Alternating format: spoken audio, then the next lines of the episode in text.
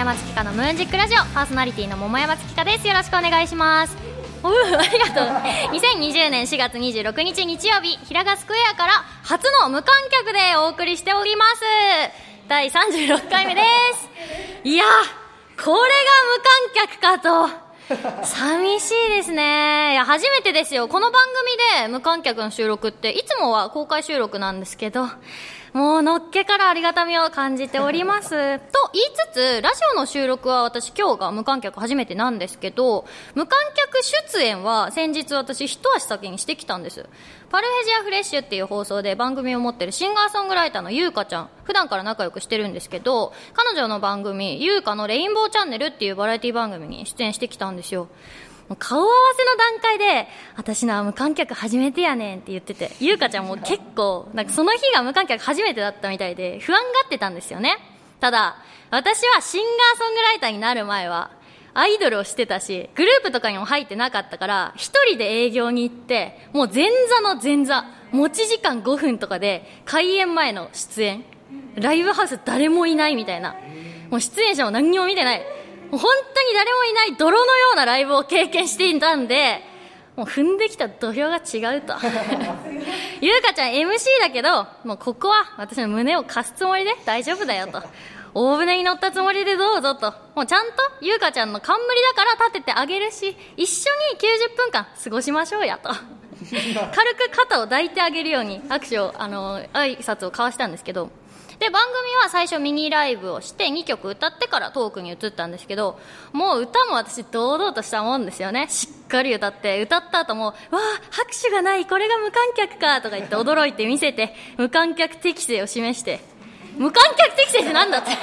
失礼だな、まあ、トークは、あの、桃山に50の質問っていうことで用意してくれて、ミニライブがまあ30分使ったとしても90分番組だったんで、あと1時間ぐらい質問にずっと答えていったんですけど、誕生日いつ？とか、血液型は？とかから始まって、音楽の話とか野球の話をしましたね。で、ギターいつ買ったの？とか、どうやって曲作るの？みたいな話とか、あと野球の話だったら好きな選手は？とか、今年の優勝チームどこだと思う？みたいなことを話したんですけど、で、質問が最後まで行ってから、恒例のゲームコーナーっていうのがあるらしくて、で、あの、毎回ゆうかちゃんがチョイスで変えるらしいんですけど、私が出た時はけん玉大会だったんですよ。けん玉対決。で、私、リハの時点でもう力の差を、歴然とした力の差を見せつけてたわけ。何しろ無観客でも私は大丈夫だと思ってるから一発で決めて、リハーサルで。でゆうかちゃん何回も成功しなくて。本番でも多分、お客さんの温かい目線がないとゆうかちゃん動揺しちゃうなと思ったわけ。で、負けた方はファンに言ってなかった秘密を言わなきゃいけないっていうことなんですけど、もちろん私は勝つんで、考える時間必要ないわけですよ。いざ本番。一応番組を盛り上げるために、え、けん玉やったことないずるいとか言って言ってて、まあ本当にリハーサルで初めて触ったんだけど、こっちは無観客で実力出せるから、リハーサルも成功してるし、本番も客席誰もいないから、見えてる環境って一緒じゃないですか、リハーサルと。もう全部一緒。どうせ勝つと思ってる。わあ、どうしようとか言ったけどね。で、1回目、私から集中してマイクを外して、ヒュッ。カツン。失敗するわけよ。1回目まあまあまあ最初からね。決めたらこれお話にならないから。で優香ちゃんも当然次失敗して、まあ、そろそろ入れるかなと。1回ずつ見せといたけどフォームをね。もうこれでどれだかもあったでしょと。2回目。ヒュッ。カツンまた失敗するわけよこれがで当然優香ちゃんも入らないこっから泥試合 誰もずっと入らないこれが無観客かと無観客恐ろしいですよ。やっぱ見てくれる人がなんか頑張れとかやってくれる方が盛り上がるんですよね、テンションが。これ言ってたらちょっと思い出したんですけど、50の質問の中で免許持ってるっていう質問があったのね。で、このラジオではおなじみなんですけど、私、マニュアル免許を持ってるんですよ。で、オートマだったんだけど、数ヶ月前に限定解除してマニュアルにしたんですね。ゆうかちゃん見直したぞと、ナイスアシストやなと。よく知ってんな。桃山の鉄板トークハマったなと。罠に。でまあ捕まえましたと。何でも聞いてください。エピソードトーク持ってますよって。思って。拳を突き上げながらマニュアル持ってるって言ったら 優香ちゃんが待って私もなこの間卒検合格してんって言ってきて。こいつタイムリーなネタ持ってんな。で、まあ、ちょっとこうじりじりっと一歩引きそうになったんだけど確かにフレッシュさはあるかもしれない。でも私の方がレアな経験の持ち主なわけよ。普通はオートマかマニュアルかどっちか選ぶのにマニュアルをオートマから変えるっていう特殊な選ばれし人間だからこっちは。オートマからマニュアルにしたのってこう 追撃してかましてやりましたよね。私のエピソードの方が上でしょと。私の勝ちですよね。さあ何言いますか。私のターンに早く戻してくださいって思ってたら優香ちゃんが言ったのが仮面3回落ちた。それやばいじゃん 仮面って基本受かるものだと私は思ってるわけ。教官が受からせてくれるもんだし仮面って一回受からして受かる喜びと運転する楽しさを教えるもんだと思ってるから。だって縁石に乗り上げてから今こっちのタイヤが乗ってるからハンドルどっちに切ったらいい？とか教えてくれるから。カンニングしながらテスト受けてるようなもんだから。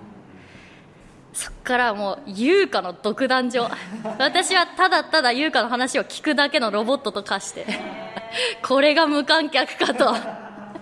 なんでもう本当に客席の皆さんいつもありがとうございますと 私は思いました。本当にいつもありがとうございます。さて、えー、前回は二階堂みなみちゃん大石里乃ちゃんがゲストに来てくれました。お二人とも音楽とお芝居をしていてリノタソと私が共演歴があるという流れから皆さんのお芝居話がメインになった回となりました。そしてたくさんのお便りありがとうございます。さて桃山月花のムーンジックラジオではあなたからのお便りを募集しております。市川うらら FM 桃山月花のムーンジックラジオのメールフォームまたはローマ字で桃山月花 at yahoo.co.jp 月花の2は TSU でローマ字桃山月花 at yahoo.co.jp ツイッターをお持ちの方はハッシュタグカタカナでムーラジーとつけて投稿してください。お待ちしております。この後は素敵なゲストさんの登場です。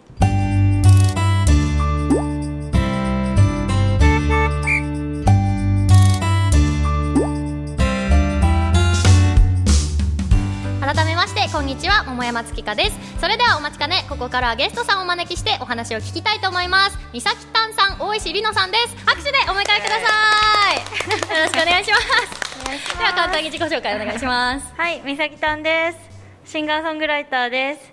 好きな食べ物はネギトロと生卵です。お願いします。そしてはい大石里乃です。何もやってません。近所のおばさんで。す鉄板の。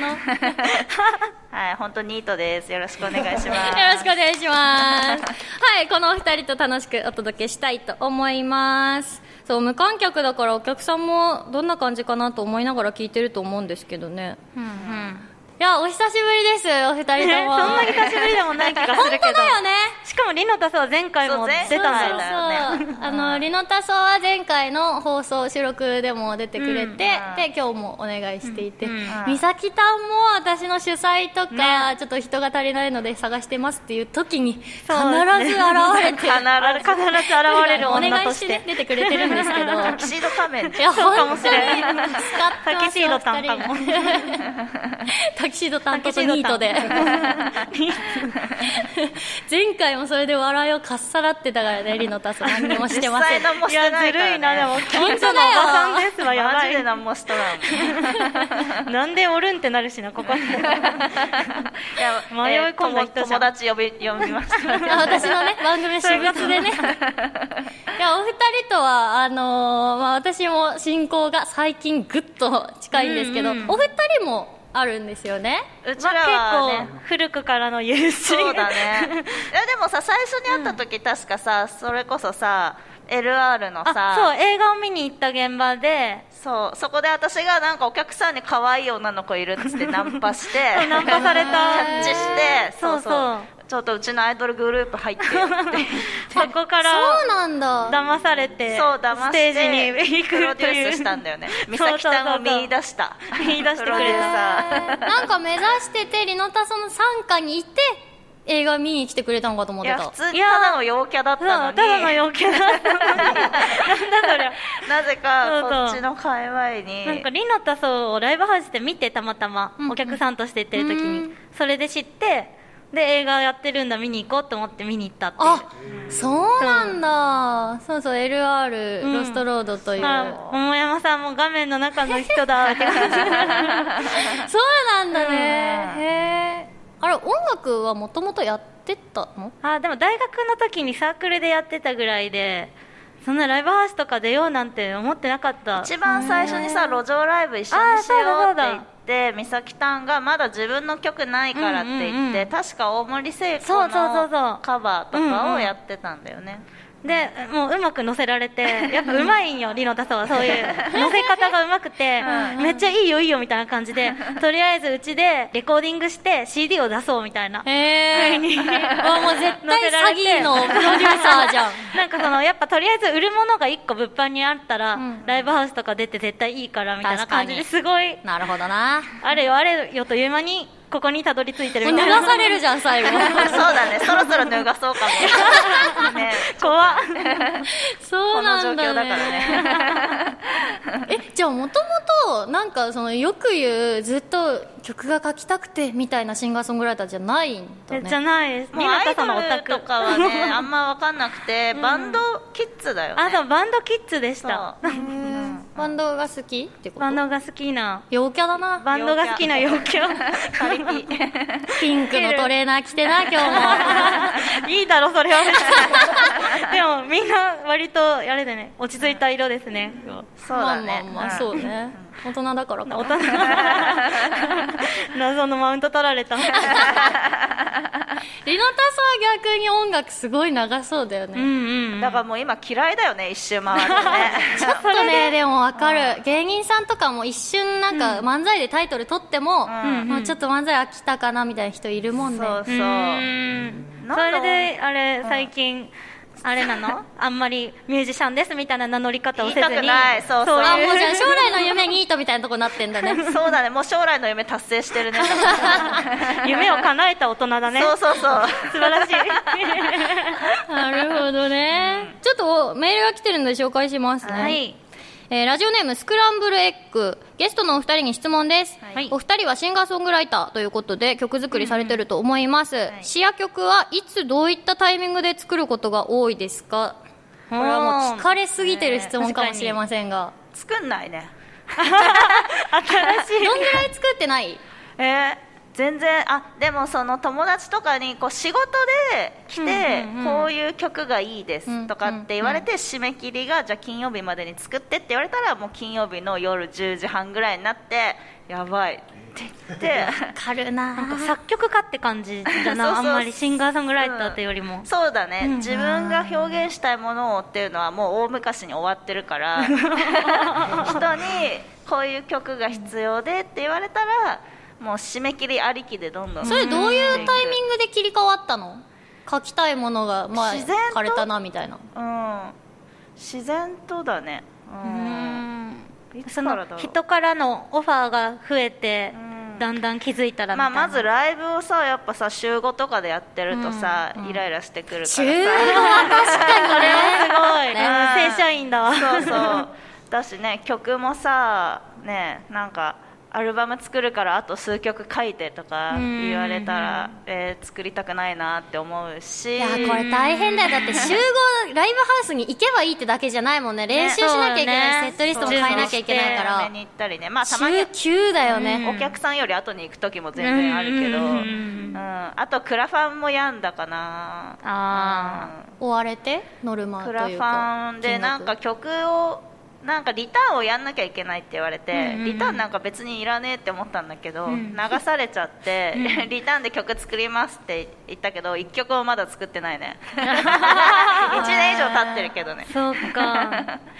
もうやだね逃げようと思う。もうやだね雲隠れしようと思うこのまま。美咲さんって楽曲提供します？私したことないんだけど、うん。実は最近初めて作ってほしいって連絡が来てあそうなんだ。人に作ったことないけさ、うん。ちょっとできるか分かりませんって言って保留して ちょっと考えさせてくださいみたいな。楽曲提供の方が早くない？そうそうそうそう。はっきりしてるから、なんか自分が歌うって思うとあんまり作る気がないんだけど、うんうんうんこうこういう子が歌いますみたいなのがあったらじゃあこの子が歌うならこういう曲がいいなみたいなね、なんかそうね客観視がむなんだろうな、なんか折り合いがつかなくなる。自分ってずっと環境とか、そう生活も変わってくるし、うんうん。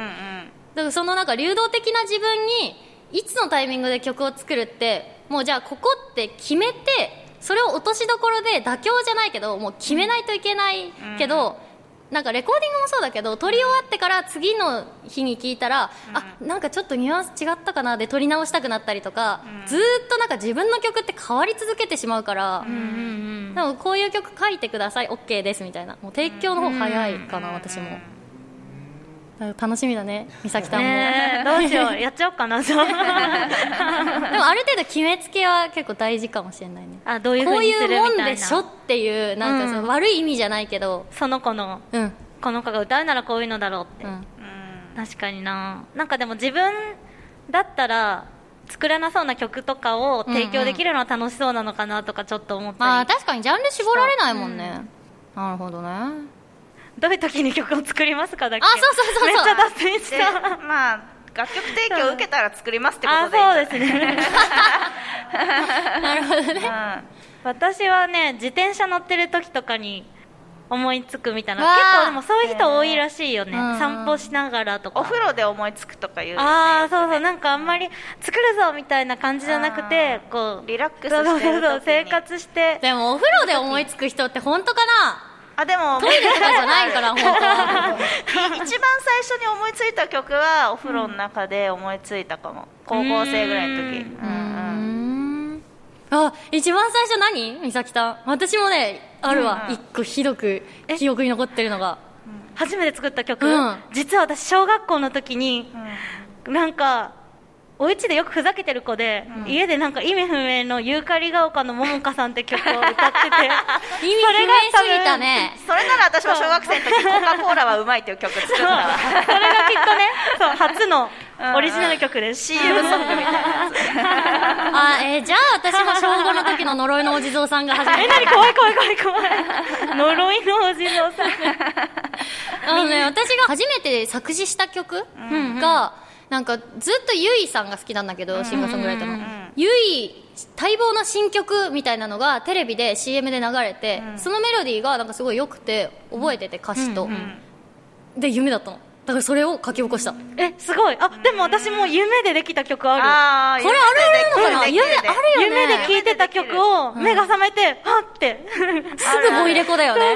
そうそうそう。あるね。あるある。ねなんか自分が作ってない気分じゃない？うんうん。なんか確かにねそう聴いてたそうそう曲もそう。これが降ってきたやつ。ね面白いみんなあるんじゃ面白いなちょっとこれうんうんということでお話ありがとうございます。この後はお便りのコーナーです。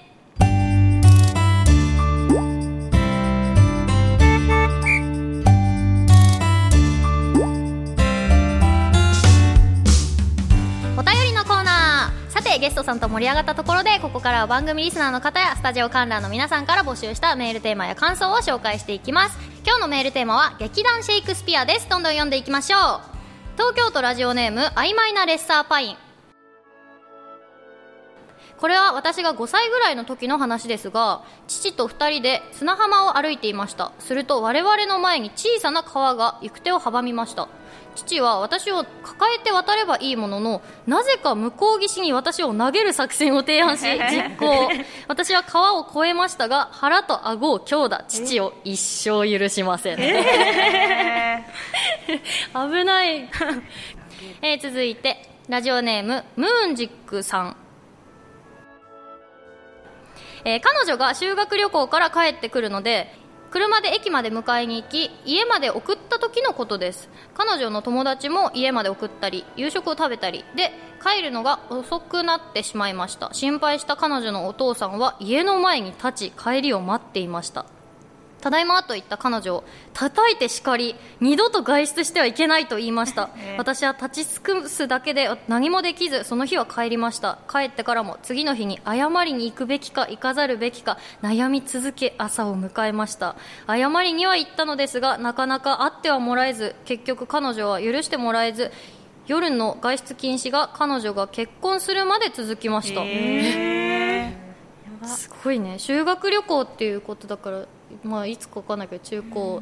大学ってないよね、うん。卒業旅行みたいな友達同士でするけど、え結婚したのはその投稿ね者さん、そうだよね。これ気になるよね。気になるわ、えーやば。へえこれが私の考えた to be or not to be です。ハムレットのね。ということですね、えー続きまして神奈川県鎌倉市。ラジオネーム首位打者伊藤えー僕は人生の中で大会などで優勝したり1位になった経験がほとんどありません。しかし4年ほど前に家のすぐ隣にあったラーメン屋で2ヶ月間誰が一番来店できるかのランキングが始まりせっかくなので限界まで挑戦することにしました、結果僕はそのランキングで1位になり優勝しました。すごいね。えー2ヶ月で通った回数なんと52回。日曜日は閉店が早く仕事終わりでは間に合わず泣く泣く入れてもらえなかったのを除いて ほとんど毎日行った成果が出ました。すごいね、2ヶ月ってだってやばい。60日ぐらいでしょ、52回えーちなみに2位の人は51回でー。その方は昼と夜に来るなど短期間で一気に稼ぐタイプでしたが 最終的に1日1回ずつ来る僕が優勝したのでウサギとカメのような教訓もここから学べるので作品にしてほしいです。え えー、ーいきななりステーキの優勝者とか見てみたいね。あそうね。お肉の。私バッセンとかでホームラン賞のあのランキングとか出てるとめっちゃ悔しくなる。なんか競うことあります？いやない。争いのない平和な毎日を 送っていますね。そうだね。そうですね。やっぱ芸術って相対評価だからね。そうそうそう。勝ち負けないから。みんな優勝。そうそう。みんな優勝。これはすごいね。ラーメンばっか食べて太っただろうな、えー続いてラジオネーム無難なヨーグルト桃山さんはじめまして。こんにちは。メールテーマの悲劇ですが仕事を強引に切り上げて試合を見に行ったのですが応援してるチームがヒット3本で普通に負けたことです。チャンステーマすら聞けずに相手チームのピッチャーにプロ初完封を献上。シュンとしながら夜道を運転しながら帰りました。うん。かわいそうに。それが勝負のね世界の嫌なところという 嫌なとこここでも負けるそう2分の1ぐらいねの確率でかね。負けちゃうから勝ね負の世界から逃げてきた我々は。平和にね。社会と勝負からね。これなんかなんかかわいそうだね。もうだって今日うん勝てると思ってやっぱ毎回応援しに行くからさうん。メンタル上げ目で行ってね。3安打完封負けってやばいもんねまあ、結構。盛り上がりがなく 終わっちゃう感じで。だって鉄壁のエースならまだしもプロ初完封。ね。かわいそう。私もあんなもんなんならカープ戦を見に行った時に。なんだなんだ。ホームランダービー接待野球。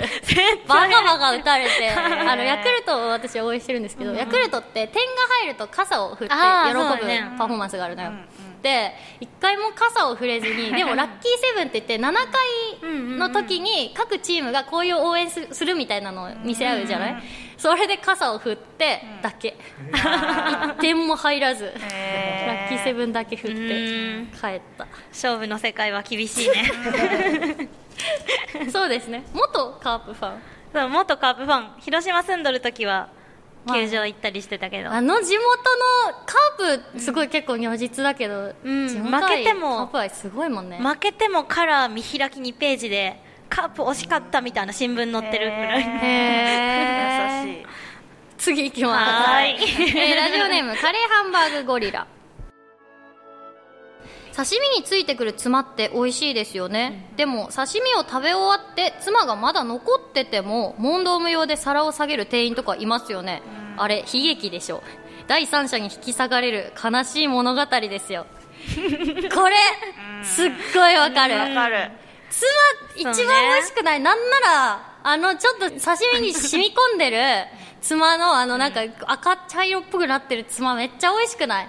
結構でも私そういう時店員さんにまだ食べますって言う言う。言っちゃう。絶対言う。絶対言うまだ皿舐めるからソースついてるから。ドン引きだわ。もう妻と大葉で刺身食べた後の汚くなったあのわさび醤油でこうひったひたにしてうん。ジュルッと食べる。からね私も。まだいいですっていう。わさびわさびも美味しいからな、普通に。そうね。うどん屋で下げるとムカつくよな、えー続いてラジオネームカレーハンバーグゴリラ悲劇。それはまだビデオテープだった時代。毎回見ている最中に寝てしまいでもどこまで見たのかわからないので次も最初から見てというのを繰り返していたらいつの間にか家族に別の番組を上書きされていて 永遠にその映画の結末を知らない ということ。うーん。これムカついてきた私も。あるよね。なえ？ないの？結構昔ないなの話じゃない？それビデオ見てなかった？VHS ってだいぶ前じゃない？いや見てたけど、うん。ちっちゃい頃。えそんな録画し言うててそんなに10個、うん。20個離れてないよね、うん。我々。ビデオ見てたでしょ？あったあった家にあったけどそんなに録画して熱心に見てなかったっけうんそうそう録画をそこまでしなかった、おいディズニーの VHS とか。か子供の頃見てた。あそうそうそうドラえもんのとかクレヨンしんちゃん毎週撮ってなかった？映画の撮ってなか。い大晦日だよドラえもんスペシャルとか。いや撮ってない。そこまでドラえもん大好きじゃないから。ちょっとビデオ何本か貸すわ。ビデオで貸されちゃう。VHS で。あとあの運動会とかのちゃんとラベル貼って書いてあるのになんか擦れちゃってそのシールが、ん。でマッキーでわざと上からなんか別のドラマとか撮られて書かれあないんだねじゃあこういう思い出が一切そんな録画をね、うん。そう活用してなかった。今の時代はピッてね簡単に録画できるから使うけど、昔はそうそう見れたら見るみたいな、うん。うん。そうだったかも。うん。オッケーです、え ーここでリクエストがあります。はい。お願いします。えーっと大石元年から三日月。